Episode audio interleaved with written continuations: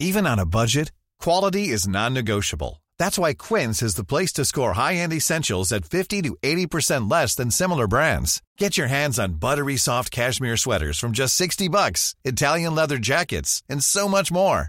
And the best part about Quince, they exclusively partner with factories committed to safe, ethical, and responsible manufacturing. Elevate your style without the elevated price tag with Quince. Go to quince.com slash upgrade for free shipping and 365-day returns.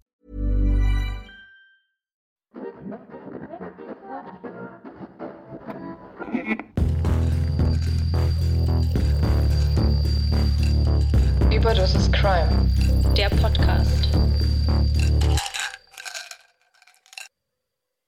Hello. Hallöchen. Äh, Ich wollte gerade sagen, herzlich willkommen zurück. Na, ihr süßen Mäuse. Wie geht's dir denn? Mir geht's ganz gut. Heute hatte ich ein bisschen Bauchschmerzen. Was heißt ein bisschen extrem Bauchschmerzen, aber ich habe es ähm, überwunden. Ich habe es überwunden. Mir geht's wieder, ich würde sagen, in Ordnung. Nicht 100 Ja. Prozent, aber in Ordnung. Aber es ist alles gut. Und bei dir? Das ist schon mal viel wert. Und Mhm. bei mir ähm, ist eigentlich äh, ist okay. Ich hatte die letzten Tage, auch wir beide, ein bisschen weinerlich jetzt hier. ich hatte die letzten Tage ähm, einen verklemmten Hals. Ah, stimmt. Aber das Ähm, hast du auch war- überwunden. War toll, war wunderbar. Ich habe mich gefühlt wie 76, dabei werde ich doch erst 25. Und das habe ich überwunden, so gut es geht. Also es ist jetzt deutlich besser. Pass auf, ich zeige dir mal kurz meine Bewegungsfreiheit, die ich jetzt habe. Mhm. Bis hier komme ich. Wow, das war beim letzten Mal noch nicht so doll. Ja, hier komme ich. Also ich meine, ich kann mich auf beiden Seiten nicht gerade weit drehen, aber ähm, die rechte Seite, die war ordentlich eingeschränkt und hat richtig doll wehgetan. Aber es wird besser. Und Sehr schön. es hat mich auch für einen Tag davon abgehalten, meinen Fall zu recherchieren. Was mich ziemlich genervt hat, weil ich extra früher angefangen hatte mit dem Fall, Mhm. vorbildlicherweise. Und dann wurde ich durch, diese, durch diesen Mist hier richtig zurückgeworfen. Dachte mir so, ich kann halt einfach nicht, also ich konnte nur noch liegen und am, am Laptop zu sitzen ging auch nicht. Und dann konnte ich einen Tag nicht mehr runter gucken. Dann dachte ich so, alles klar, jetzt ist alles verloren. Aber was zählt, ist ja, dass du es geschafft hast und uns genau. heute einen neuen Fall mitgebracht hast. Da freuen wir uns ja schon mega drauf. Saskia hat schon gesagt, der ist wi- wieder was länger. Haben wir ja gesagt, wollen wir jetzt öfter mal wieder längere Fälle bringen. Gerade weil es auch gewünscht war und wir das ja auch sehr mögen. Und nicht umsonst gibt es ja kurze Folgen von uns. Deswegen schenken wir euch eine extra lange Folge heute. Ja, beziehungsweise einen langen Fall. Mal gucken, wie lang die Folge wird, aber der Fall wird auf jeden Fall ein bisschen umfangreicher. Und ich würde sagen, dann starten wir einfach mal rein. Ich bin nämlich schon sehr gespannt. Übrigens ist es wieder ein deutscher Fall für alle, die es vermisst haben. Yes. Die Triggerwarnung und andere Anmerkungen zur Folge findet ihr wie immer in der Episodenbeschreibung. Ein paar Namen habe ich geändert. Im fränkischen Schneitach, das ca. 40 Kilometer vom bayerischen Nürnberg entfernt liegt, sagen sich Fuchs und Hase Guten Nacht.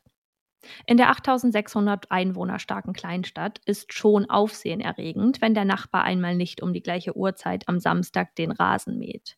Doch im Dezember 2017 sollte das Verschwinden zweier Menschen das Vertrauen in die Menschen, die man meinte gut zu kennen, völlig auf den Kopf stellen. Das Ehepaar Elfriede und Peter P. waren angekommen. Angekommen im Leben, in ihrem Eigenheim, in ihrer Familie. Angekommen in Schneitach. Und das nicht erst seit kurzem. Die 66-Jährige und der 70-Jährige hatten sich hier über die Jahre hinweg ihr Eigenheim aufgebaut. 1992 vervollständigte sich ihr Glück. Sie hatten nach langem Versuchen schon fast die Hoffnung aufgegeben, als ihr Sohn Ingo das Licht der Welt erblickte. Er bleibt auch ihr einziges Kind. Ingo, ein Nesthäkchen, trotz fehlender Geschwister.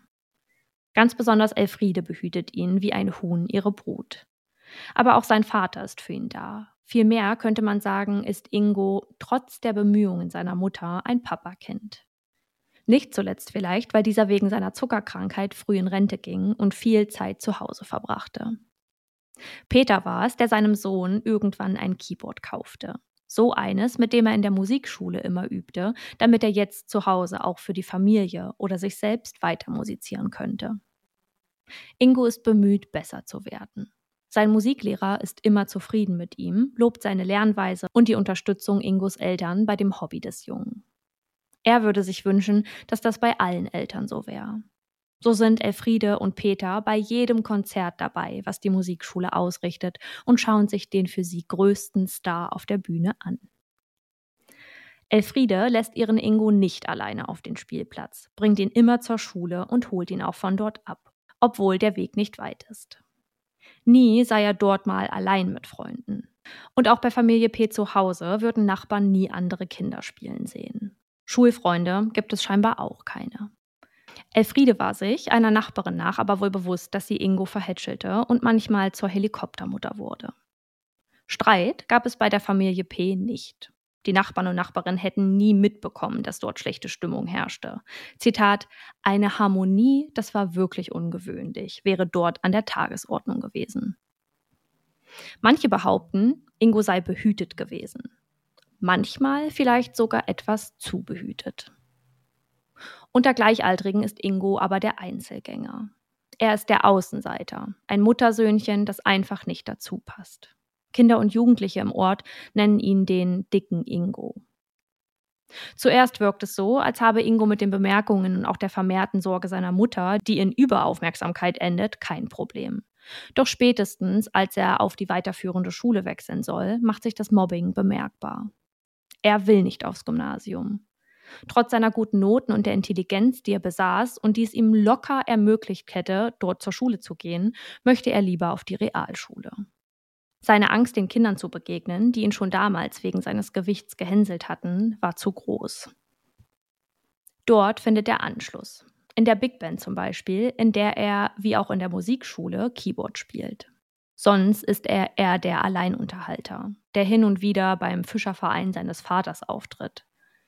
Er macht seinen Realschulabschluss. Sein Lebenslauf verzeichnet dann eine Ausbildung zum Fachinformatiker, welche er mit sehr guten Noten abschließt und anschließend sein Fachabitur, welches er in der Abendschule macht.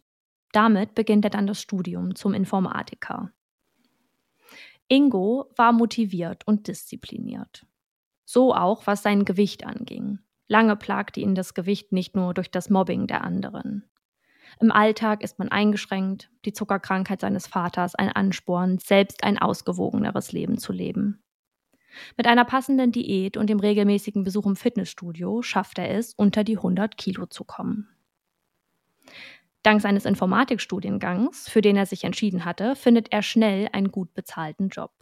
Ingo arbeitet als IT-Dienstleister. Die Meinungen seiner KollegInnen sind gespalten. Einige finden ihn sehr kompetent, fachlich bewandert, ehrgeizig. Andere hingegen haben das Gefühl, dass er nicht sehr teamfähig sei und gern im Mittelpunkt stehe. Und eines bekamen auch seine MitarbeiterInnen schnell mit. Ingo möchte Frau, Kind, Heirat und Karriere machen. Und das am besten schnell. 2014 bringt er eine Freundin mit nach Hause. Ingo ist da gerade 22. Seine zwei Jahre jüngere Freundin Laura ist liebenswürdig, sieht das Gute in Ingo, der auf sie wie der perfekte Partner wirkt. Zunächst war die Beziehung für sie nahezu perfekt. Doch Ingo fing irgendwann an, an ihrem Gewicht herumzunörgeln. Er wurde kleinlich, wenn es um Geld ging, hatte er doch gerade den Ausbau der Dachetage bei seinen Eltern bezahlt, damit er und Laura dort wohnen können. Ingo sei ihr dann immer häufiger gewalttätig gegenüber geworden. So habe er einmal ihren Kopf auf die Küchenarbeitsplatte geschlagen oder sie ein anderes Mal auf der Toilette eingesperrt, weil sie diese nicht ordentlich genug gesäubert habe. Die Beziehung zwischen Ingo und seinen Eltern hat sie ebenfalls mitbekommen. Sein Vater hebt er in den Himmel. Zu ihm schaut er auf. Seine Mutter hingegen nennt er nicht nur einmal, Zitat, blöde Sau. Und knallt ihr Ausdrücke wie, Zitat, verreckt doch, Zitat Ende, an den Kopf. Nach zweieinhalb Jahren beendet Ingo 2016 die Beziehung zu Laura und wirft sie aus der gemeinsamen Wohnung. Kurz danach stellt er seinen Eltern eine neue Freundin vor. Stefanie. Diese hatte nach ihrem Hauptschulabschluss eine Lehre zur Kindererzieherin gemacht. Es war Liebe auf den ersten Blick, als sich Ingo und Stefanie auf einer Dating-Plattform kennenlernten. Stefanie kam ebenfalls gerade aus einer Beziehung. Das Muster der gescheiterten Liebe zieht sich auch durch ihr Leben. Ein früherer Freund von ihr sagt, dass sie sehr aufbrausend gewesen sei, bei Streitigkeiten schnell aus der Haut fuhr und solche grundsätzlich schnell aus dem Nichts heraus entstanden. Sie wäre auch mal handgreiflich geworden oder habe mit Sachen um sich geworfen. So einmal, als er ihr Lieblingsessen gekocht hatte und sie den Teller nach einem Happen auf den Boden warf. Bei Kindern sei Stefanie in ihrem alten Job aber beliebt gewesen. Kolleginnen beschreiben sie widersprüchlicherweise etwas anders. Sie sei egoistisch, eher passiv und kontaktscheu. Als ihr damaliger erster Freund sie mit zu seinen Eltern nimmt, habe sie ewig lange nicht aufhören können, darüber zu reden, dass seine Eltern sie nicht leiden könnten, weil diese sie komisch angeschaut hätten, als sie zu Besuch waren. Kurz danach sei Stefanie von ihm schwanger geworden. Ihr damaliger Freund glaube, sie habe ihn belogen, als sie sagte, dass sie verhüten würde. Wenige Zeit später verliert sie das Kind. Stefanie behauptet, ihr Freund habe ihr in den Bauch getreten. Dieser bestreitet das Ganze. Die Beziehung zwischen den beiden geht in die Brüche. Zwischen der letzten Beziehung und Ingo hat sie noch ein On-Off-Ding. Dieser Freund hat eine Schwester, die nach Stefanie zu urteilen schuld daran wäre, dass sie sich so viel streiten würden und das zwischen ihnen nicht funktioniere. Sie stehe den beiden im Weg. Daraufhin habe sie ihm einmal geschrieben, dass es besser wäre, wenn diese tot sei. Während sie in dieser Beziehung steckt, lernt sie Ingo kennen.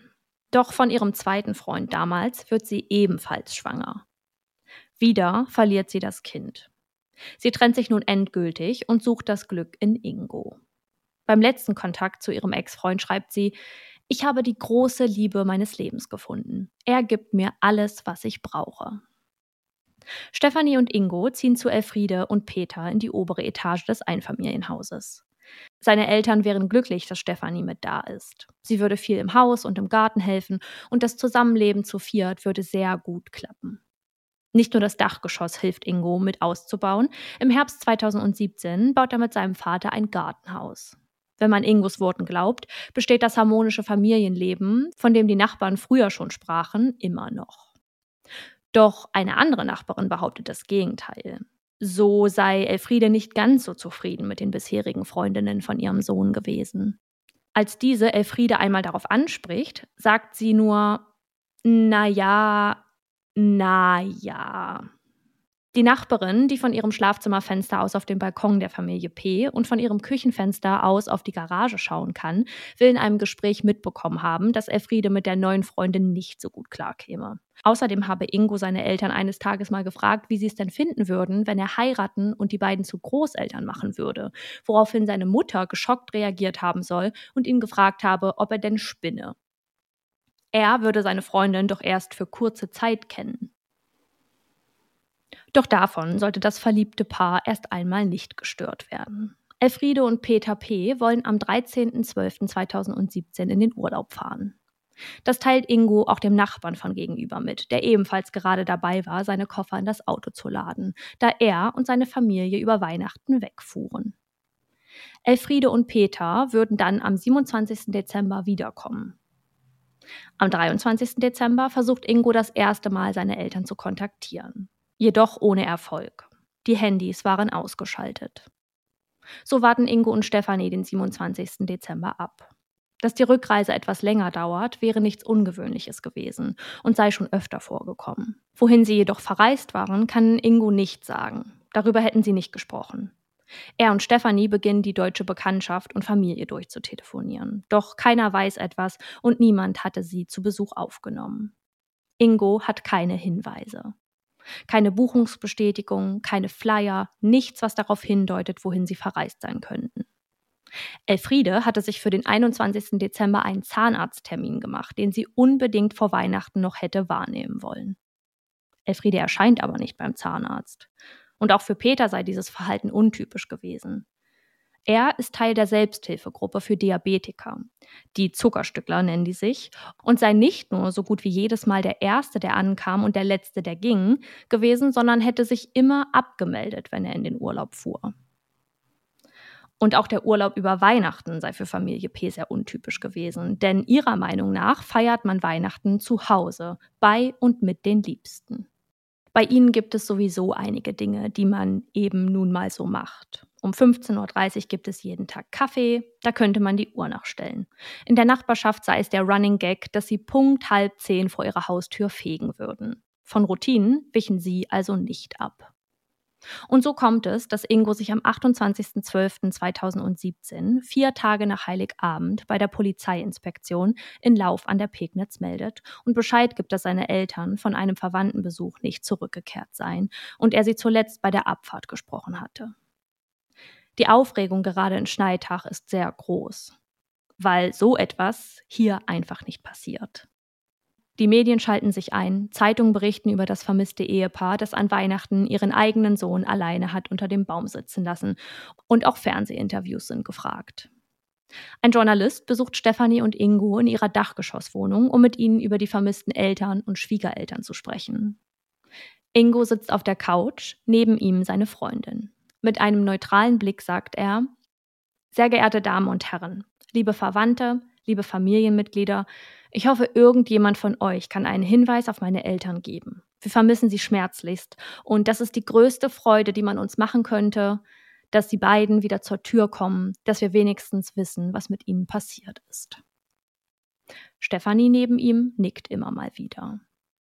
Er spricht auch darüber, dass es nicht ungewöhnlich sei, dass seine Eltern verreisen würden. Schon öfter wären sie weggefahren oder mit dem Flugzeug nach Mallorca geflogen oder hätten mit dem Zug eine kleine Reise angetreten manchmal auch mit dem Bus. Das Wohnmobil hätten sie aber schon eine Weile nicht mehr bewegt. Das Auto würde auch noch in der Garage stehen. Ingo sagt dann, am letzten Tag sind wir beide zu meinen Eltern, haben uns ganz normal mit ihnen unterhalten. Sie waren beim Packen von ihren Reisekoffern gewesen. Es war geplant, dass sie verreisen wollen. Er habe sich über die gepackten Koffer gewundert. Sie hätten jedoch nicht darüber gesprochen, wo die Eltern hinreisen, sondern nur, dass sie zu Besuch wegfahren würden. Er und Stefanie hätten auch nicht mitbekommen, wie sie abgereist sind. Ob sie sich haben abholen lassen oder mit dem Zug verreist wären, das wüssten sie nicht. Manchmal wären Elfriede und Peter auch schon mit dem Taxi weggefahren. Ingo habe aber immer noch die Hoffnung, dass seine Eltern zur Tür reinkommen würden und sein Vater da schon mit der Kamera stehen würde und Urlaubsbilder des Urlaubs zeigen würde. Mit den Worten, wir waren einfach zwei, drei Wochen weg. Es sei so schade, schließlich hätten sie gerne die Feiertage mit seinen Eltern verbracht. Und auch Stefanie äußert sich, ich habe auch die Hoffnung, dass sie verreist sind, irgendwo gut angekommen sind und auch munter sind. Aber ich habe innerlich schon die Bedenken, dass was passiert sein könnte, weil es ihnen halt gar nicht ähnlich sieht. Sie wollen aber mitbekommen haben, dass die Eltern, obwohl sie doch immer so sparsam gewesen seien, eine größere Menge Bargeld und einen großen Vorrat an Insulin mitgenommen hatten. Während in der unteren Etage unausgepackt die Weihnachtsgeschenke unter dem Baum liegen, schauen sich Ingo und Stefanie während des Interviews mit dem Journalisten gemeinsam Bilder der Familie aus vergangenen Jahren und auch Urlauben an. Dazu sagt Stefanie, sie hängen an dem Ort, auch an der Umgebung, vor allem an ihrem Sohn. Das sieht ihn, das sieht ihn vor allem nicht ähnlich. Ich kann es nur immer wieder betonen. Am 4.01.2018 übernimmt die Kriminalpolizei die Ermittlungen. So werden nicht nur unmittelbare Nachbarn, Freunde oder Kolleginnen befragt, sondern auch bei Taxiunternehmen nachgefragt, Flughäfen abgefragt und Telefonkontakte der Eltern angerufen. Ingo gibt aber nicht nur ein Interview in der Zeit, in der die Beamtinnen nach Hinweisen suchen. Und beide Interviews haben eines gemeinsam. Stefanie und er wirken gefasst, keineswegs emotional und offen dafür, über das Thema zu sprechen.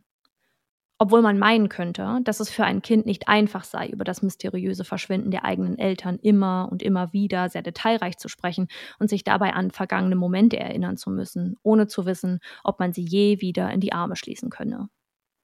Auch die Journalisten sind von den Reaktionen der beiden überrascht. Sie hatten erwartet, dass Ingo emotionaler reagieren würde oder vielleicht gar nicht über das Thema sprechen möge, weil es ihm zu nahe gehe. Als Journalist hätte man da ein emotional geladenes Gespräch erwartet. Doch Ingo und Stefanie sitzen dem Journalisten, der das erste Interview mit ihnen führt, gefasst gegenüber. Zitat, es sieht den beiden gar nicht ähnlich, Zitat Ende, so wie es Stefanie immer und immer wiederholt. Auch nicht ähnlich sieht es einem Elternpaar, das die Trauung ihres eigenen Sohnes mutwillig verpasst. Ingo hatte Mitte Dezember 2017 im Standesamt angerufen und nach einem Termin für eine Eheschließung gefragt. Diese war für den 29. Dezember geplant. Die Standesbeamtin kann sich nicht mehr genau erinnern, ob es der 13., 14. oder 15. war, aber am 18. seien sie zur Anmeldung gekommen und am 21. hätten sie eine weitere E-Mail geschickt, um mitzuteilen, dass sie am 29. alleine im Standesamt auftauchen würden. Am 29. Dezember selbst seien sie sehr freundlich gewesen und hätten sehr viel gelacht. Sie lassen sich an diesem Tag, nur einen Tag nach der Vermisstenanzeige, zu Eheleuten vermählen. Nicht lange dauert es, da rückt eine Person immer mehr ins Licht des Verdachts der Polizei. Hatte Ingo etwa mit dem Verschwinden seiner Eltern zu tun? Nicht zuletzt verstärkt sich der auch, weil der Journalist, der das Interview mit ihnen führte, sich bei der Polizei meldete, um auszusagen, dass er das Interview komisch fand und Bedenken habe, dass die beiden unschuldig seien. Zu diesem Zeitpunkt hatte die Polizei Ingo jedoch schon unter Verdacht. Zwei Wochen nach dem Verschwinden der Eltern bietet Ingo P. das Wohnmobil dieser bei eBay Kleinanzeigen für 18.000 Euro an. Das sei mit seinem Vater aber so abgesprochen gewesen. Und auch das Haus der Familie P. wirkt auffällig sauber, als die Beamten und Beamtinnen dort nach möglichen Spuren suchten. Es sah ganz danach aus, als hätte jemand mit massiven Reinigungs- bzw. Renovierungsarbeiten, die nicht fachmännisch ausgeführt waren, im Haus der Eltern versucht, Spuren zu beseitigen. Es roch stark nach Lack, die sich auf dem Kaminsims befindlichen Zinnfiguren waren wegen frischer Farbe an diesem festgeklebt. Das Ehebett war frisch bezogen, jedoch konnte nirgendwo benutzte Bettwäsche, die gewöhnlicherweise in einem Wäschekorb oder in der Waschmaschine landete, aufgefunden werden. Im Hausmüll befanden sich Kassenbelege aus dem Baumarkt. Diese wurden sorgfältig in der richtigen Mülltonne entsorgt. Eingekauft wurden 80 Kalksandsteine, mehrere Säcke Zement, Buntlack und eine Malerrolle. In der Facebook-Gruppe I Love Schneitach überschlagen sich zu dem Vorkommnis die Kommentare. In der Gruppe befinden sich 3000 Mitglieder von den 8600 Einwohnern Schneitachs. Ausführlich wird darüber diskutiert, was passiert sein könnte. Der ein oder andere Witz gemacht und fast davon ausgegangen, dass die beiden nicht mehr leben würden. Viel zu unpassend seien all die Informationen zur Familie P. Am 22. Januar 2018 nimmt die Polizei Ingo und Stefanie auf einer Autobahnauffahrt fest, nachdem Beamte und Beamtinnen sie unter einem Vorwand zur Polizeiinspektion bestellt hatten. Die Polizei glaubt nicht länger an eine verlängerte Urlaubsreise, sondern an ein Tötungsdelikt. Ingo sagt nach seiner Festnahme kein Wort. Stefanis erster Satz ist: Ich habe nichts gemacht. Ehe sie anders als ihr frisch gebackener Ehemann fast übersprudelt wie ein Wasserfall. So habe sie die Nacht vom 13. auf den 14. bei ihren Eltern in Burgtann verbracht. Am 14. habe sie Ingo dann morgens angerufen, ob er sie von dort abholen könne. Er hätte vorgehabt, mit dem Opel zu kommen, woraufhin sie ihn fragte, ob seine Eltern damit denn einverstanden wären. Er habe dann gesagt, die sind damit einverstanden, weil es sie nicht mehr gibt. Sie seien dann zusammen in die Wohnung der Eltern gefahren. Da sei überall Blut gewesen. Im Schlafzimmer wären Blutspritzer an der Decke und an den Wandpaneelen und im Wohnzimmer eine große Blutlache gewesen. Auf ihre Frage, wie das passiert sei, antwortete er angeblich nur mit den Worten Ich habe die Eltern erschlagen. Sie habe dann keine Wahl gehabt. Er habe sie bedroht und dazu gebracht, ihm bei der Beseitigung der Spuren zu helfen. Zitat er hat mich ja so richtig in seinem Besitz gehabt. Ich wollte es ja so oft sagen, aber ich habe mich nicht getraut. Aus Angst vor ihm, Zitat Ende, sagt sie den Beamten und Beamtinnen.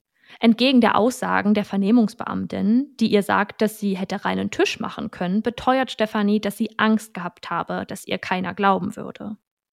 Am Weihnachtsabend, den sie bei ihrer Familie verbrachten, habe Ingo Weihnachtslieder auf dem Keyboard gespielt und ihr vorher gesagt, dass sie nichts davon erwähnen brauche, da er sonst behaupten würde, dass sie mitgemacht habe. Und da hätte sie dann keine Chance gehabt. Den Grund, warum er seine Eltern erschlagen hatte, kenne sie nicht. Sie wisse nur, dass er ihr gesagt hat, dass er seine Gründe habe. So habe er mit der Mutter angefangen und den Vater eigentlich gar nicht erschlagen wollen. Aber er wäre sich sicher gewesen, dass dieser zur Polizei gegangen wäre. Die Information, die sie den Beamten und Beamtinnen dann gibt, ist die entscheidende. Wo sind die Leichen? fragt die Vernehmungsbeamtin Stefanie. Woraufhin diese antwortet, im Anbau. Das ist die einzige Stelle, die ich mir vorstellen kann. Sechs Tage nach dem Interview, das Ingo der Presse gibt, wird das Haus der Familie durch die Polizei durchsucht. An der Doppelgarage des Einfamilienhauses befindet sich ein neuer kleiner Nebenraum.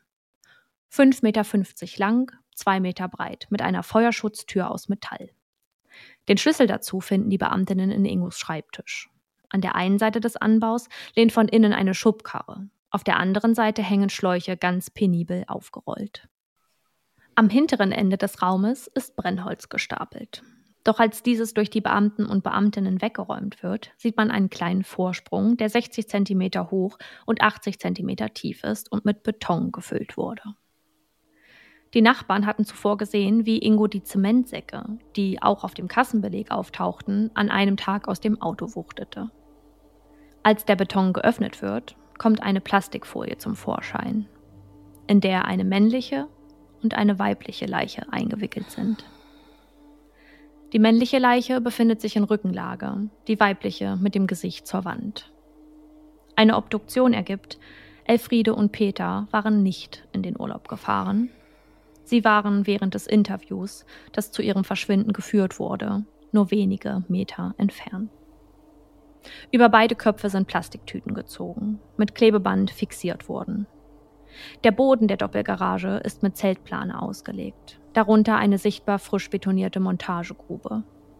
Als diese ebenfalls geöffnet wird, findet man darin eine Matratze mit Blutanhaftungen, ein blutverschmiertes Bettzeug, blutverschmierte Kleidungsstücke, Reisetaschen, eine Handtasche, viele Plastiksäcke gefüllt mit zerschnittenem Teppich, ein zusammengeknülltes Kopfkissen und einen darin eingewickelten, blutverschmierten Zimmermannshammer. Außerdem eine Tüte mit Pflanzensamen. Der Schädel der Frau wird durch 15 dicht nebeneinander liegende Riss- und Quetschwunden entstellt. Der Schädel des Mannes wird ebenfalls zertrümmert. Die letzten Schläge, die dann auch tödlich waren, kamen von hinten, wie eine Obduktion ergibt. An den Armen hat der Mann Quetschwunden. Die rechte Mittelhand ist perforiert, zwei seiner Rippen gebrochen. Typische Abwehrverletzungen, die auf einen heftigen Kampf hindeuten. Der Täter oder die Täterin hatte mit aller Kraft dafür gesorgt, dass Peter P., wie er identifiziert wird, diesen Anschlag nicht überlebt.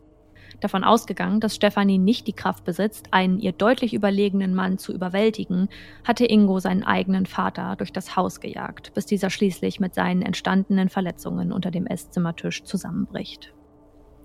Die Wochen vor Weihnachten gehen Ingo und Stefanie verschiedene Pläne durch den Kopf. Aber alle sollten auf das Gleiche hinauslaufen. Alle hatten das gleiche Ziel. Ingos Eltern sollten sterben. Am 21. November backt Stefanie Muffins, die sie ihrer Schwiegermutter vorsetzen würde.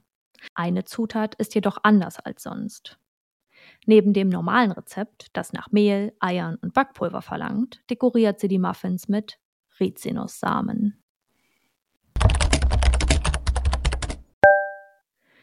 Rizinus ist eine ein bis zwei Meter hohe Pflanze mit dickem, oft rotbraun gefärbtem Stängel. Sie stammt aus Afrika und wächst bei uns in Gärten oder Parkanlagen als Zierstrauch. Das Rizinusöl, welches man bei uns erwerben kann, ist giftfrei, weil die Giftstoffe bei der Ölgewinnung in den Pressrückständen übrig bleiben. Es wird als mildes Abführmittel genutzt und gilt als Heilmittel bei zum Beispiel verschiedenen Hautproblemen wie Schuppen, Narben oder Altersflecken. Die Samen der Rizinuspflanze hingegen sind hochgiftig. In ihnen befindet sich ein giftiges Eiweiß, zum Beispiel das hochgiftige Rizin. Schon bei kleinster Menge kann es bei Kindern ab einer Dosis von 0,2 Milligramm des Rizins tödlich wirken. Dabei hängt die Wirkung des Giftes immer vom Zerkauen der Samen ab. Bekannte Symptome sind Brennen im Mund und Rachen, Übelkeit, Erbrechen, Entzündungen von Magen und Darm mit teilweise blutigen Durchfällen sowie Krämpfen. Der Tod tritt bei einer starken Vergiftung wegen Versagens des Kreislaufs nach zwei Tagen ein. Die Tat als Höhepunkt einer Beziehung, die dachte, genau mit dieser Gewalt gerettet werden zu können. Doch Ingo und Stefanie haben schon länger Probleme als Paar. In einem WhatsApp-Chat vom 22. November 2017, der veröffentlicht wird, nachdem Stefanie versucht hatte, Elfriede mit dem Muffin zu vergiften, liest: Du bist so falsch und hinterhältig, ein richtiges Übel, schreibt Ingo. Du brauchst nur einen Deppen, der für alle immer schuld ist, sagt Stefanie. Ingo, du hast mich zum Mord getrieben, Stefanie. Ich habe doch gesagt Trennung, aber du bist auf die Idee gekommen. Ich habe gesagt, das geht zu weit, also das ist ja das Allerdreisteste. Ingo wieder. Vielleicht hätte ich doch dir den Muffin geben sollen. Hab einen Fehler gemacht. Elfriede bekommt Durchfall und ihr ist übel. Weil dann auch noch ihr Kreislauf schlapp macht, geht sie zum Hausarzt. Dieser vermutet einen viralen Infekt und schickt sie wieder heim. Elfriede überlebt den Giftanschlag auf sie, ausgeführt durch ihre eigene Schwiegertochter. Die Problemlösungen, die Inge und Stefanie haben, sind nicht vorhanden. Ich bekomme beim Lesen das Gefühl, dass sie in der Kommunikation aneinander vorbeireden und sich nicht verstehen wollen. So sagt Ingo zum Beispiel, Solange du so weitermachst mit deinen Hoffnungen, die du brichst, kann ich dir nicht versprechen, dass das mit Sonntag nicht nochmal passiert oder schlimmer.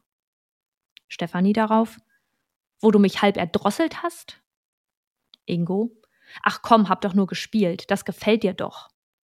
Stefanie, sag mal, spinnst du? Ich hab jetzt noch totale Schmerzen. Und da soll mir sowas gefallen?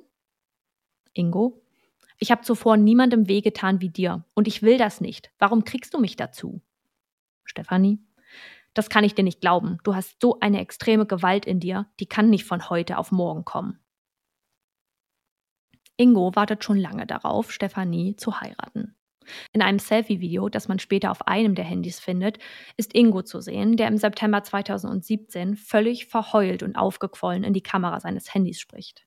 Während er die Nase hochzieht, sagt er mit weniger verständlichen Worten, dass er es nicht mehr ertragen würde, wie sie ihn hinhält und wann sie ihn denn nun endlich heiraten wolle. Und eigentlich steht nur eine Sache der Geliebten noch im Weg. Weil Elfriede den Giftmuffin überlebt hatte, muss ein neuer Plan her.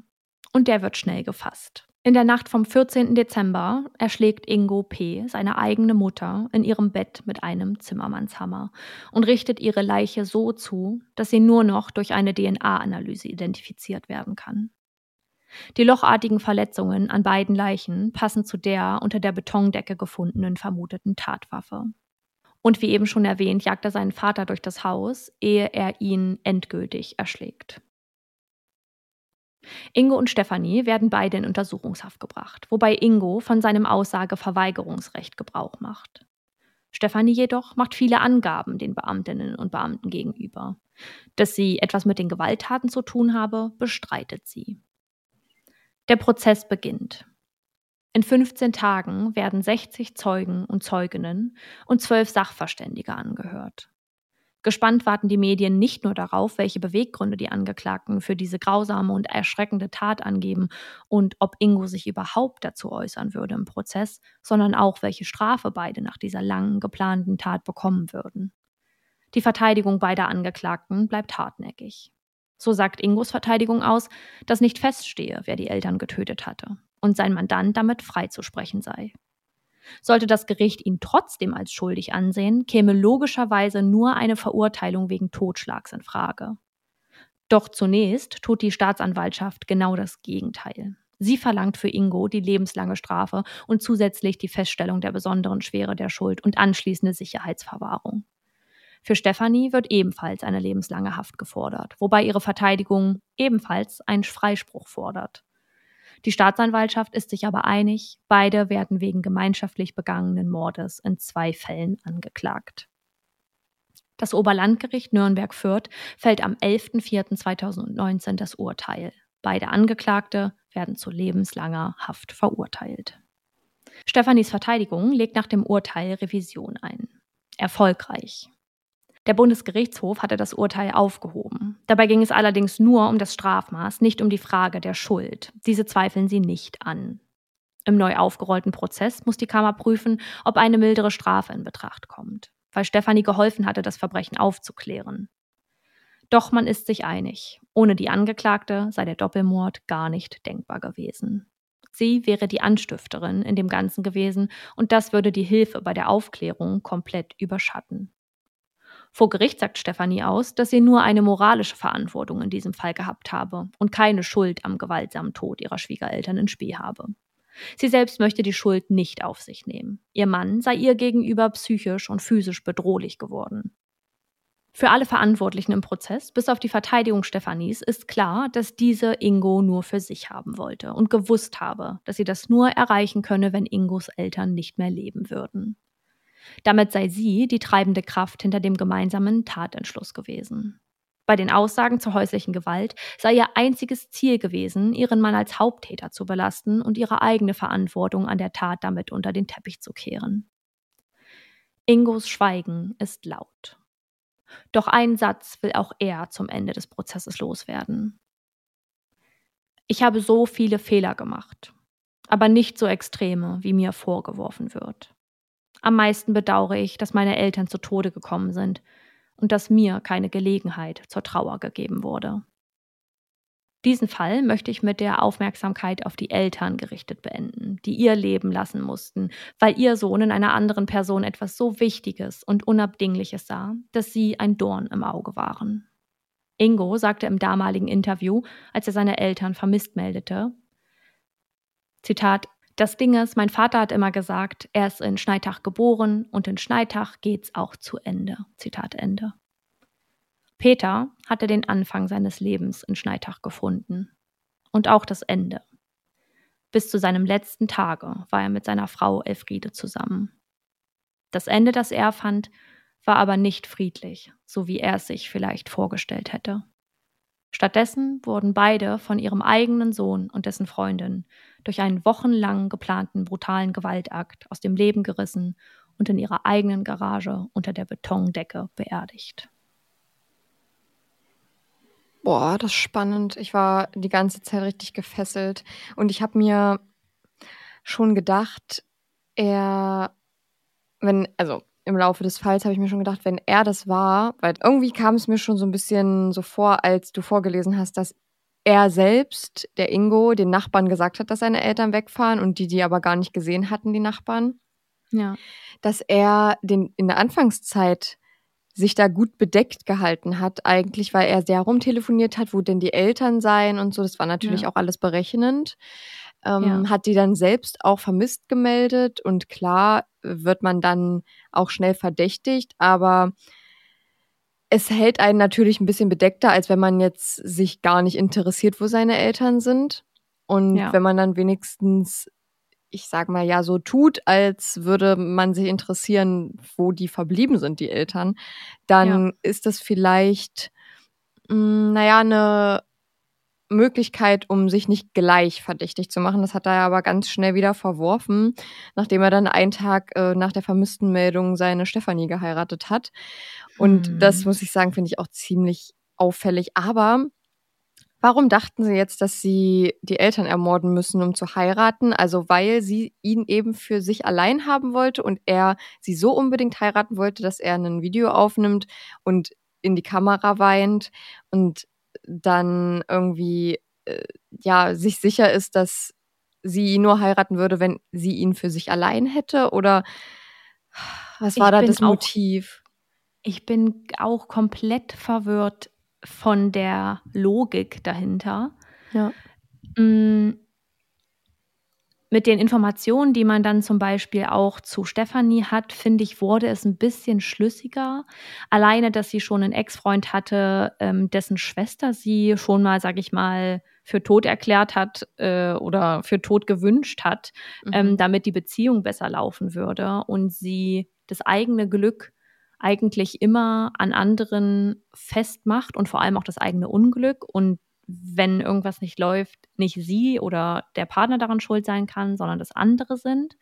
Und sie ja aber ganz offensichtlich, so wie man verschiedene Meinungen hatte, seien das jetzt die beiden Ex-Freunde vor Ingo oder auch die Kolleginnen dort in der Kita, dass er schon auch herauskommt, dass sie, sag ich mal, eine schwierige Persönlichkeit war, die vermute ich mal, auch Aggressionsprobleme hatte und nicht kommunizieren kann.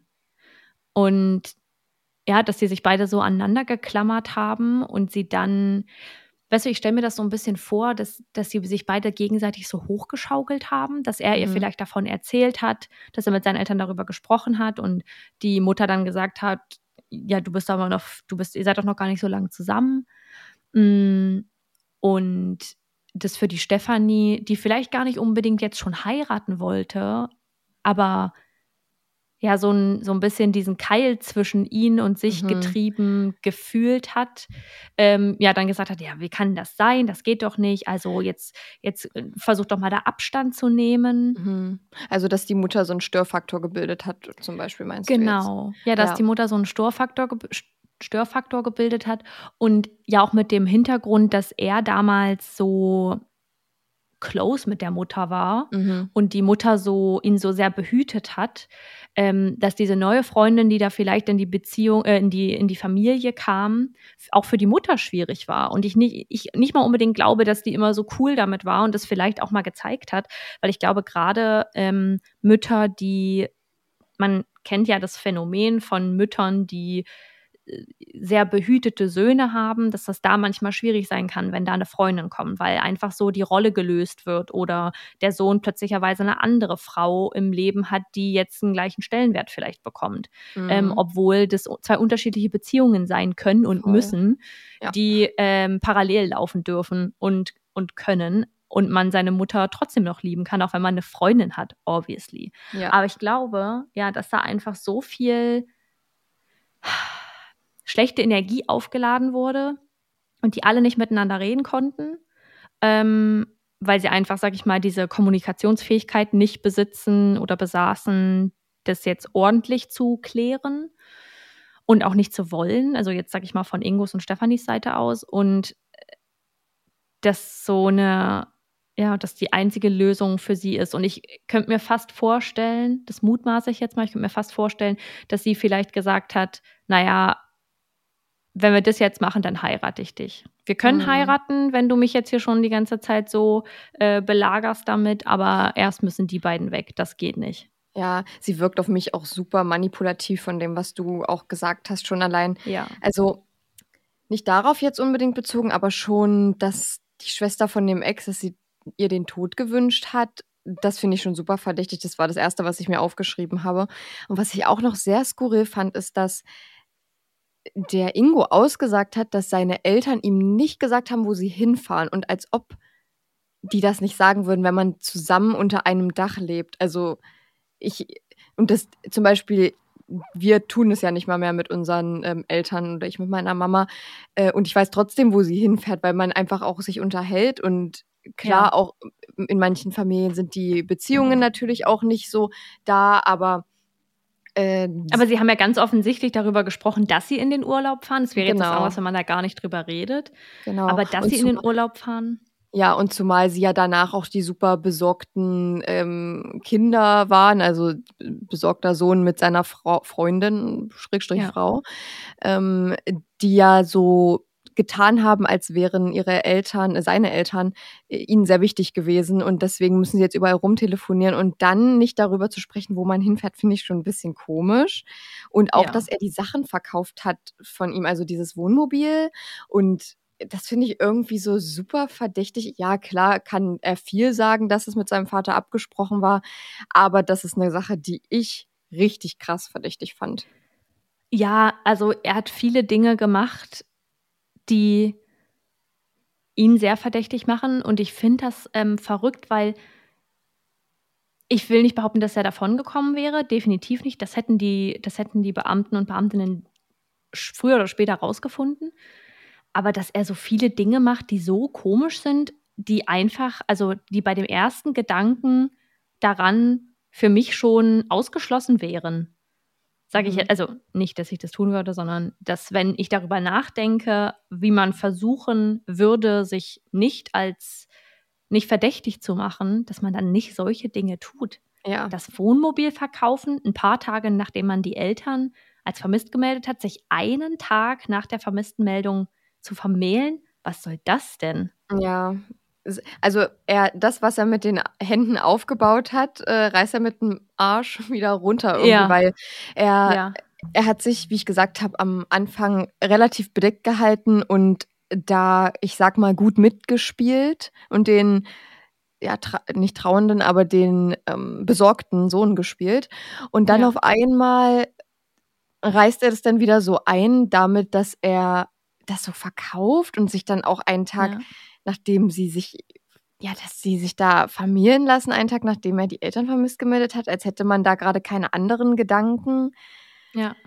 Und ja, Ähm, klar kann man sagen, dass die Vermählung schon länger stand, aber ich weiß nicht, dass also ich also ich gehe jetzt mal von mir aus, ich würde in in dem Zusammenhang diese Vermählung auch absagen, weil das erstmal Ja. muss würde ich persönlich ja gerne meine Familie dabei haben und nicht nur deshalb, aber auch, weil das 'n sehr einschneidendes Erlebnis ist und man da jetzt nicht so, gehe ich jetzt mal aus in meinem Empfinden, so sorgenlos dann da heiraten kann. Ja, die Standesbeamtin hat ja auch gesagt, dass die beiden, sage ich mal, sehr locker wirkten, Ja, als sie sich genau. dort äh, als sie dort geheiratet haben. Ähm, und ja, also, dass sie auch davon ausgehen, äh, dass es da keine Zeugen gibt, die da irgendwie was drüber aussagen können, wie jetzt in dem Fall die Standesbeamtin und dass sie dass sie, wie du schon sagst, sich da diesen einen Tag danach dass sie da heiraten, obwohl da so 'n einschneidendes Erlebnis passiert ist. Und das finde ich ziemlich spannend, ähm, wie sie damit umgehen mit der Situation, auch in dem Interview. Denn ich hatte so 'n bisschen das Gefühl, wenn man das jetzt wortwörtlich hört, das Interview, dann Mhm. bekommt man mit, dass sie versuchen, so jegliche Option, die jetzt, sage ich mal, verfolgt werden könnte, auszulöschen. Also, beispielsweise oder so beiseite zu schieben. Beispielsweise das Wohnmobil, das steht da noch. Damit wären sie damit wären sie schon 'n paarmal gefahren, aber das ist ja jetzt scheinbar nicht möglich oder dass sie damit gefahren sind, ähm, ist nicht der Fall, weil es noch dort steht. Das hätten sie aber schon mal gemacht.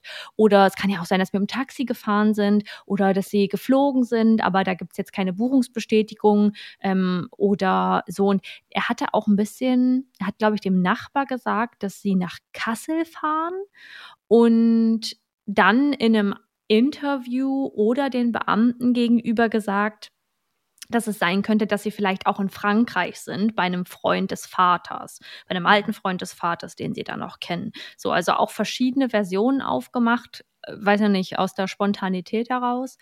Und ja, ich hatte so das Gefühl, dass er versucht, alle Optionen, die offen sind, einmal klein zu machen, damit man dem nicht nachgeht und dann sagt: „Na ja, was ist 'n hiermit?“ Und dann vielleicht anfängt, irgendwo nach Beweisen zu suchen oder nach Leuten zu suchen, die sie gesehen haben könnten, sondern so es gibt so viele Optionen. Sie sind so oft irgendwo hingefahren und haben verschiedenste Wege ges genutzt, Mhm. um dorthin zu kommen. Und ich fand eben auch sehr auffällig, dass sie sich gar nicht dafür interessiert hatten, wo die Reise der Eltern hingeht, wie sie da hinkommen.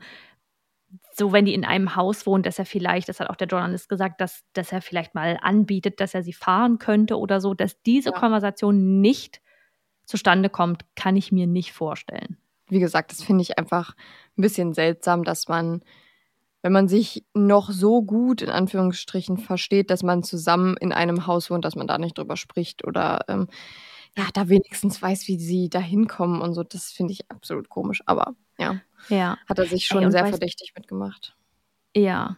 Und weißt du, was ich auch irgendwie, wenn ich darüber drüber nachdenke, das schon richtig krass finde, dass der da einfach 'ne komplette also 2 Menschen in einem Raum und verschiedenste Dinge einbetoniert hat. Wie Mhm. viel Arbeit und Mühe das ist. Ich weiß nicht, ob er vorher irgendwie was aufstemmen musste, ob was da vorher für 'n Boden war, dass er da so rankam und das aufgießen konnte. Ich habe keine Ahnung, dazu gibt's keine Bilder, das kann man nicht sehen, wie diese Garage Mhm. aussah.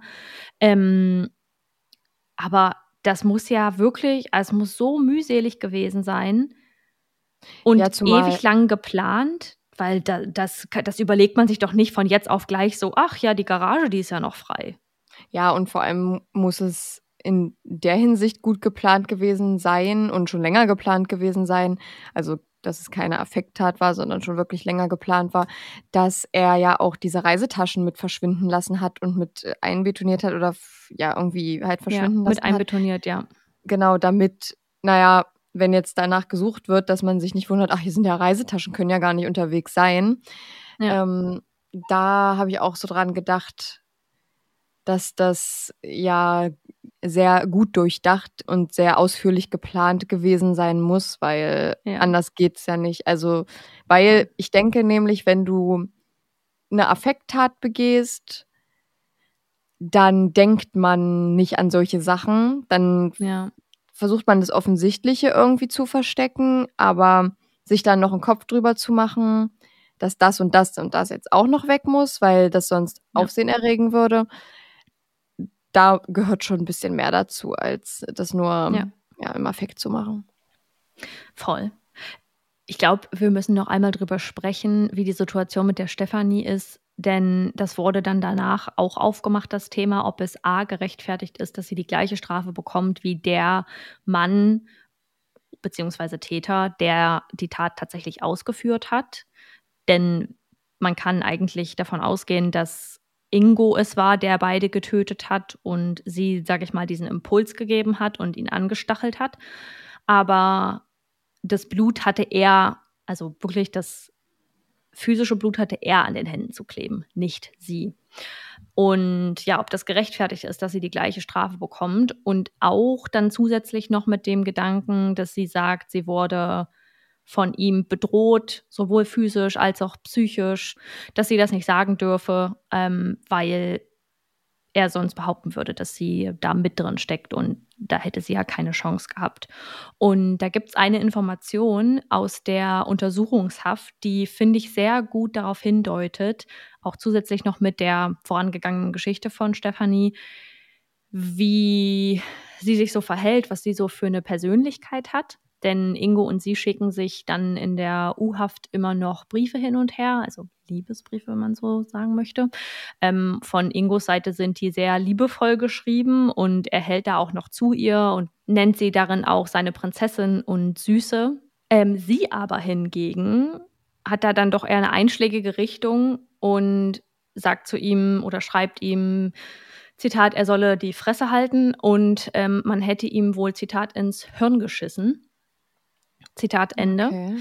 Ähm, für sie war das ganze Ding dann relativ schnell durch. Ich glaube auch, dass sie da schon gut sauer war, dass sie da jetzt mit reingezogen wurde und es sie jetzt auch betrifft und nicht nur ihn beziehungsweise er da verdächtigt wird, der ja die Tat ausgeführt hatte, sondern dass sie eben auch mit dran kommt. Und ähm, meiner Meinung nach würde man so, glaube ich, nicht reagieren, wenn man keine Schuld hat. Da würde man sich einfach anders verhalten. Für mich wirkt das wie eine Wut ähm, einer Person, die jetzt sauer ist, dass sie einfach auch mit drankommt und dass sie, ja, dass ihre Tat aufgedeckt wird, obwohl sie dachte, dass es das nie tun würde, dass es das, das, das nie passieren würde.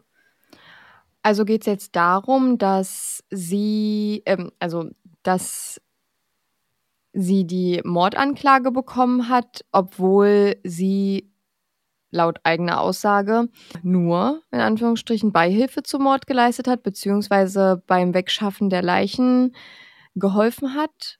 Oder darum geht es doch jetzt, oder? Dass sie, dass, sie, dass es diese Mordanklage ist, obwohl sie gar nicht aktiv die Tat angeblich begangen hat, finde ich auch immer schwierig, weil wie soll man es jetzt nachweisen? Klar, hätte sie den ähm, Vater beispielsweise nicht übermannen können sozusagen mhm. und hätte nicht die Kraft gehabt, ihn ja zu erschlagen.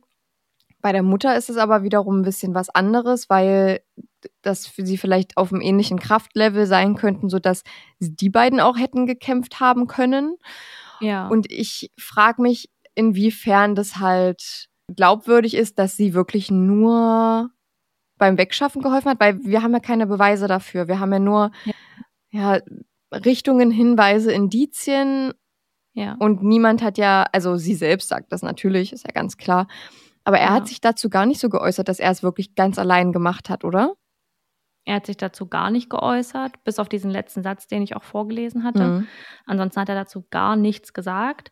Ähm, er wurde irgendwann in seinen Briefen zu ihr in der Untersuchungshaft auch ein bisschen strenger, würde ich jetzt mal sagen.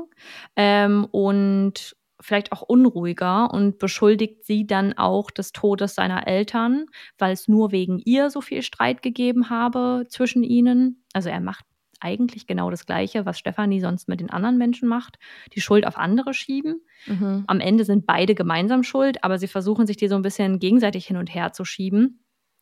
Und ähm, er würde es unter anderem auch ungerecht finden, dass sie jetzt eine Revision bekommt, ähm, er aber nicht. Mhm.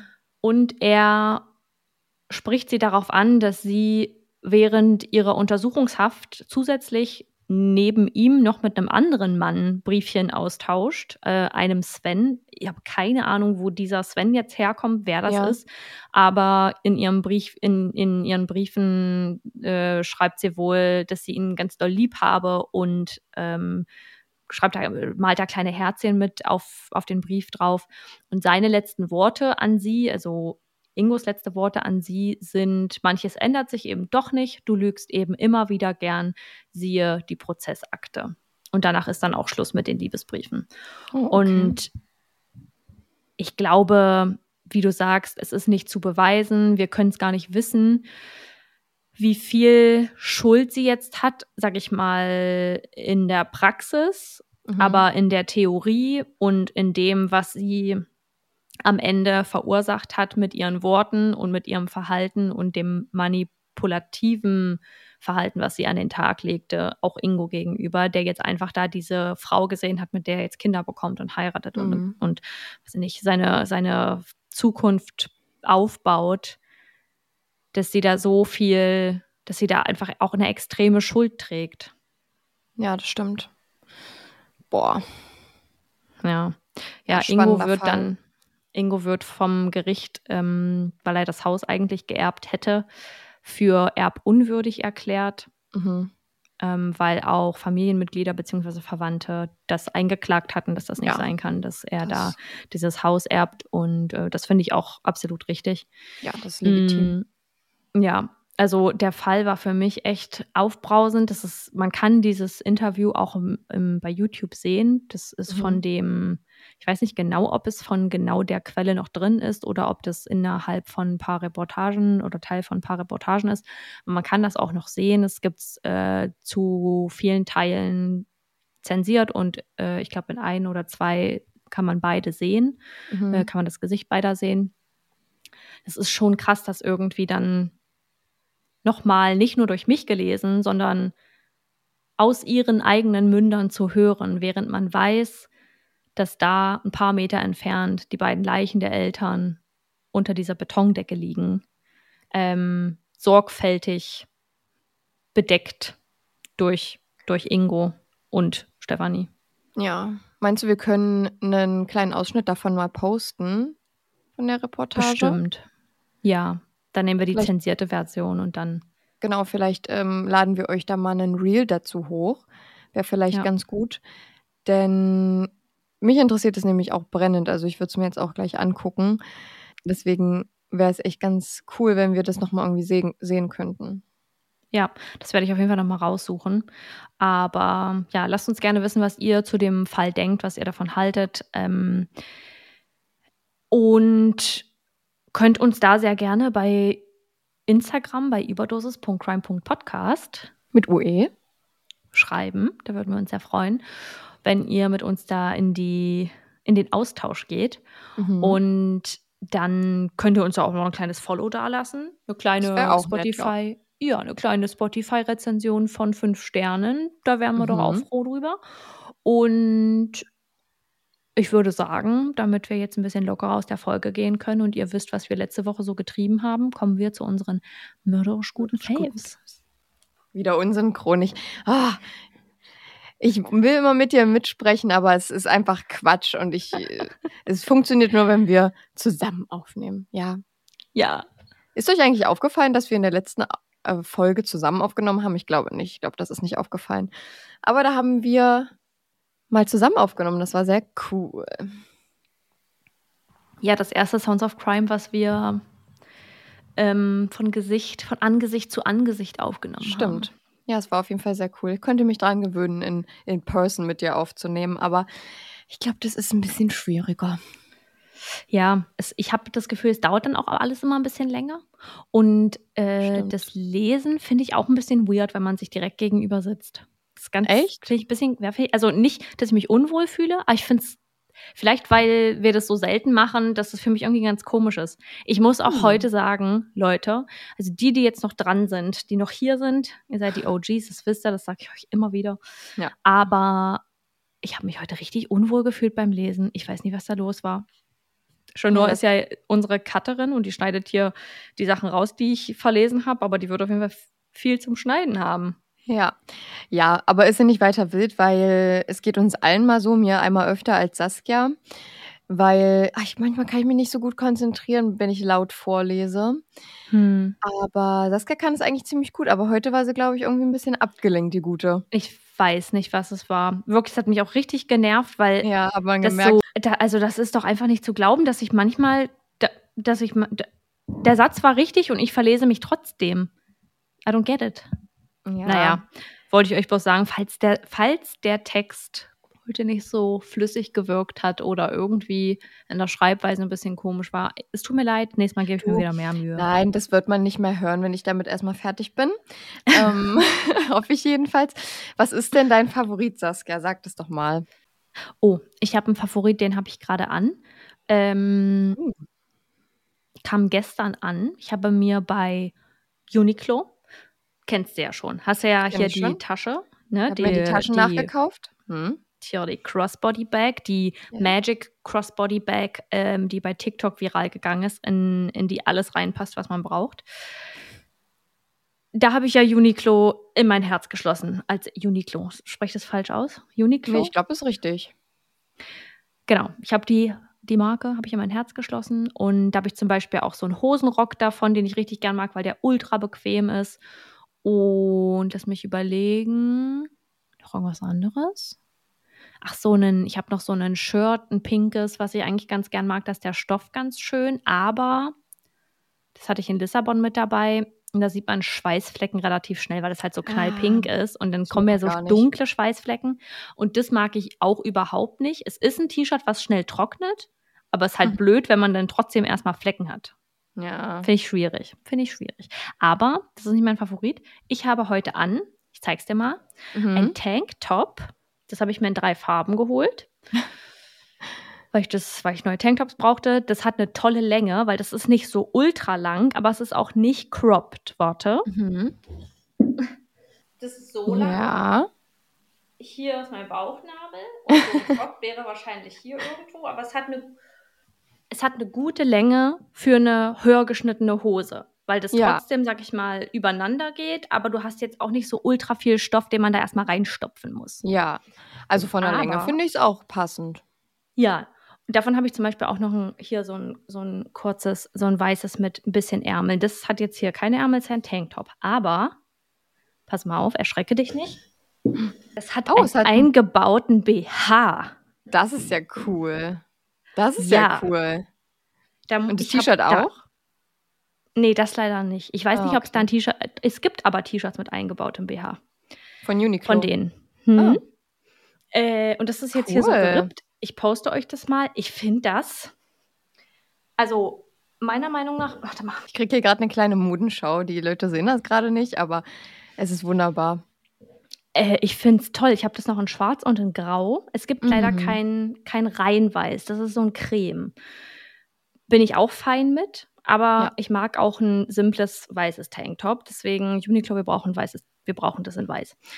Ähm, Ja, finde ich cute. Ich bin nicht so der Fan von Tanktops, Mhm. aber ich finde, es steht dir gut und ich, äh, finde, es hat 'n schönen Schnitt. Ja, und dann gibt und wie gesagt, Uniqlo hat auch, ich glaube, T-Shirts mit eingebautem BH und das ist einfach Das so ist genial.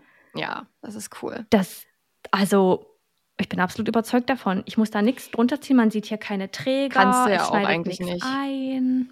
Ne. Also, unter dem unter dem Top kannst du auch eigentlich fast nix drunter ziehen, weil sonst würdest du ja die Träger die ganze Zeit sehen. Was auch nicht schlimm ist, kann auch 'n Look sein, aber I mean, ne? Ja, es kommt aber auch drauf an, wenn das jetzt irgendwie so 'n dann wenn der dann so dolle anders aussieht, der BH oder so. Weil ich habe so 'nen ähm, so 'n ich würde jetzt mal sagen, Bustier von H&M. Das ist so 'n graues, das hat so ganz dünne Träger und die Mhm. kann man relativ weit und gut so nach innen schieben, äh, und die 'n bisschen weiter am Hals langlaufen lassen. Aber dann bewegst du dich irgendwie und dann rutscht das auch ganz langsam an die Seite und dann sieht man's wieder. Deswegen, das finde ich super nervig und ich finde es einfach auch cool, dass man sich das überziehen kann und nicht darüber nachdenken muss, was man da jetzt drunter zieht. Ja, finde ich ist richtig cool. fantastisch. Was ist Mega. denn dein Favorit? Äh, darf ich 2 sagen? Na gut. Also eins ist, glaube ich, offensichtlich, ähm, wenn man mir folgt. Ich habe, äh, wir haben einen Wohnwagen gekauft, äh, mein Freund und ich, von 1977. Genau, einen, einen sehr, ist schon fast ein Oldtimer, aber zählt, glaube ich, noch nicht als Oldtimer. Ähm, und den renovieren wir jetzt und dann ähm, können wir damit mal wegfahren. Genau, also ist ein ganz süßes Ding. Kann man, haben wir uns gedacht, kann man jetzt nichts falsch machen, können wir ein bisschen renovieren, haben wir ein bisschen Spaß dran. Machen. Genau, ja. haben wir ein bisschen Spaß und dann ist es schön. Ja, ist, ist ein süßes ist, Ding. Ist alles da, was man braucht eigentlich. Also ja. ist jetzt nicht, also ich glaube, hätten wir jetzt Kinder oder so, dann könnte man da nicht mit, also da wäre es zu klein einfach. Aber für zwei Personen ist es optimal und ja, da äh, habe ich jetzt Lust, ein bisschen rumzuwerkeln. Da freue ich mich schon. Und dann kann ich ja später mal irgendwann zeigen, wie der dann geworden ist. Aber ja. wenn ich meinen Favorit poste, dann kann ich ja schon mal zeigen, wie er jetzt aussieht. Das ist halt einer, der ist halt aus den 70ern, ne? Da, da kann man jetzt auch nicht so viel Modernität erwarten. Ähm, aber es Ja, aber du hast doch da ein Händchen für. Bist doch so eine DIY-Maus. Ja, ich gebe mir auch Mühe. Es ist viel Arbeit, sehr viel Arbeit und ich werde, glaube ich, auch noch viel an, wert. Ja, ich werde auch an meine Grenzen kommen, äh, garantiert. Ähm, aber ja, wir werden mal schauen. Ja. Äh, ich finde es. Schauen wir mal, was wird. Wir schauen mal, was wird. Ich finde es toll. So, dann habe ich noch einen zweiten Favoriten und zwar ich bin ja eine Lesemaus jetzt, ja? ja. Kann man ja so sagen, kann man ja so sagen, ich bin ja eine Lesemaus. Ich habe gestern mein zweites Buch beendet und ich habe nicht mal zwei Wochen gebraucht für dieses Buch. Und das ist für Siehste. mich richtig gut. Ja. Pass auf. Äh, ich habe gelesen Der Heimweg von Sebastian Fitzek. Hatte ich Saskia mhm. auch empfohlen, aber sie hat gesagt, ah, deutsche Bücher. Ne? Ja, und das ist auch ein bisschen, ich finde es ein bisschen, was ich erst befremdlich fand, war, dass es, dass es so eine Geschichte ist, die so eher so, die sich eher so in Amerika passieren als in Deutschland. Hm. Irgendwie. Aber habe ich mich dann irgendwann reingedacht, dass ich mir dann so dachte, okay, ich denke, ich stelle mir jetzt einfach vor, dass das äh, nicht in Deutschland passiert. Ja. Und ich fand es spannend. Ich fand, ich glaube, ich habe in meiner Bücher-App vier von fünf Sternen gegeben. Bear with me, ich habe nicht so viel Ahnung von Büchern. Das ist jetzt das zweite Buch, was ich so, also was ich so Hobby, Freizeitmäßig so richtig gelesen habe. Ja. Und ich sag mal so, ich fand es wirklich gut, es war spannend, es war auch ein bisschen krank. Ich hatte das, ich habe das empfohlen bekommen und die Leute haben gesagt, dass ich das, dass man es nicht unbedingt lesen soll, wenn man alleine lebt und abends mhm. allein schlafen muss. Mhm. Aber ich fand es eigentlich nicht so. Also ich hätte es mir auch zugetraut, das zu lesen, wenn ich alleine ja. gewesen wäre. Ja, du bist auch abgebrüht. Mittlerweile glaube ich schon, außer bei Büchern bisher ja noch nicht, aber vielleicht ist es, geht das ein bisschen Hand in Hand. Und ja. dann habe ich auch schon direkt gestern ein neues Buch angefangen. Ich habe die App geschlossen und dann habe ich ja mir die Kindle-App aufgemacht. Ich habe mir jetzt nämlich ein Buch wieder gekauft, was Saskia mir empfohlen hat. Ich will es eigentlich jetzt nicht sagen, weil ich immer Angst habe, dass irgendwelche bösen Leute mir mich spoilern. Ja, und deswegen sage ich jetzt, Nee, ich erzähle es dir. Nee, ich erzähle es dir nachher und ich, ähm, wenn es ein Favorit ist, dann nenne ich es später, wenn ich damit durch bin. Vielleicht kann ja. ich ja diesmal auch schneller lesen. Sehr cool. Aber ich werde immer warte, besser. Wir piep, wir, ich piepe das weg. Was liest du für ein Buch? It's great. It's great. Ja, okay. Du wirst es nicht. lieben. Ich piepe das. Ich piepe das. Ja, ich hoffe es. Nicht, dass es, das ist nicht, dass ich nachher herausfinde, dass die Leute doch gehört haben, was, äh, was ich hier lese. Leute, Leute, you. Ich, ich behaupte, ich piepe das und dann mache ich es nicht. Du bist böse. Nein, das darfst du nicht. Weil es gibt so viele böse Leute.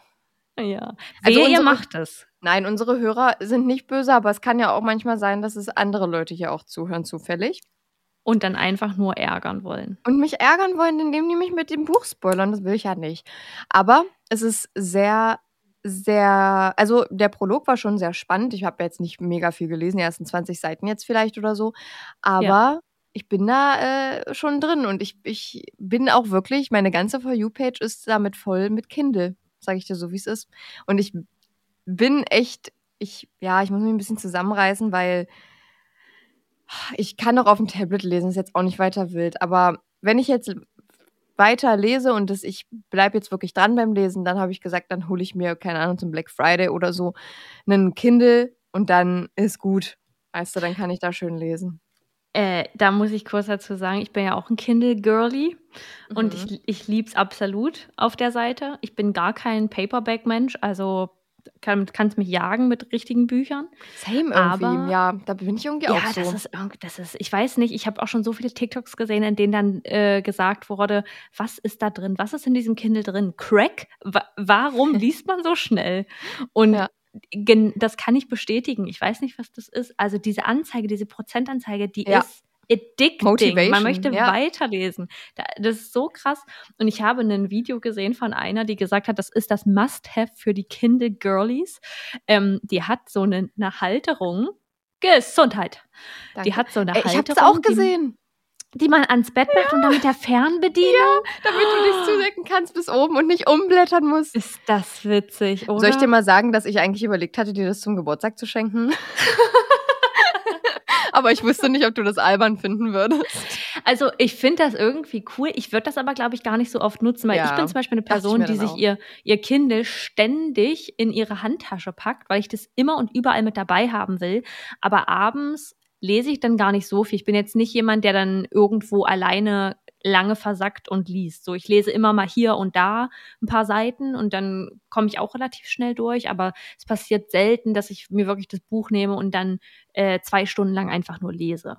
Ja. Ähm, aber, da muss ich jetzt kurz dazu sagen, ich werde euch meinen Titel nennen. ich habe das Buch auch schon fertig gelesen, lol. Äh, ich werde euch meinen Titel nennen. Ja, Saskia, also ist das, das auch noch ein Favorit gelesen, von dir? nicht gespoilert werden. Ja, muss ich jetzt noch hinterherhauen. Nur naja, ganz kurz. Gut. Ist in Ordnung. Und zwar habe ich das Buch gelesen, Don't Let Her Stay. Stimmt, das hast du mir auch empfohlen. Ja, da ist der Prolog schon so krass gewesen. Ja. Und ich sag's mal so, es war, es war, es war crazy. Es war crazy. Ich war nicht so, also mein Satisfaction Level beim letzten Satz, den ich gelesen habe, war so bei ich würde sagen 94 Prozent. Das war so, also irgendwie habe ich gedacht, oh, es hätte jetzt irgendwas noch was anderes, hätte, der Satz hätte noch anders sein können. Aber der Plot, wie der zu Ende gegangen ist, war schon crazy und hat auf jeden Fall, sage ich mal, ein zweiten, zweites Buch offen gelassen. Also Don't Let Her Stay. Schreibe ich mir mal ja. direkt auf.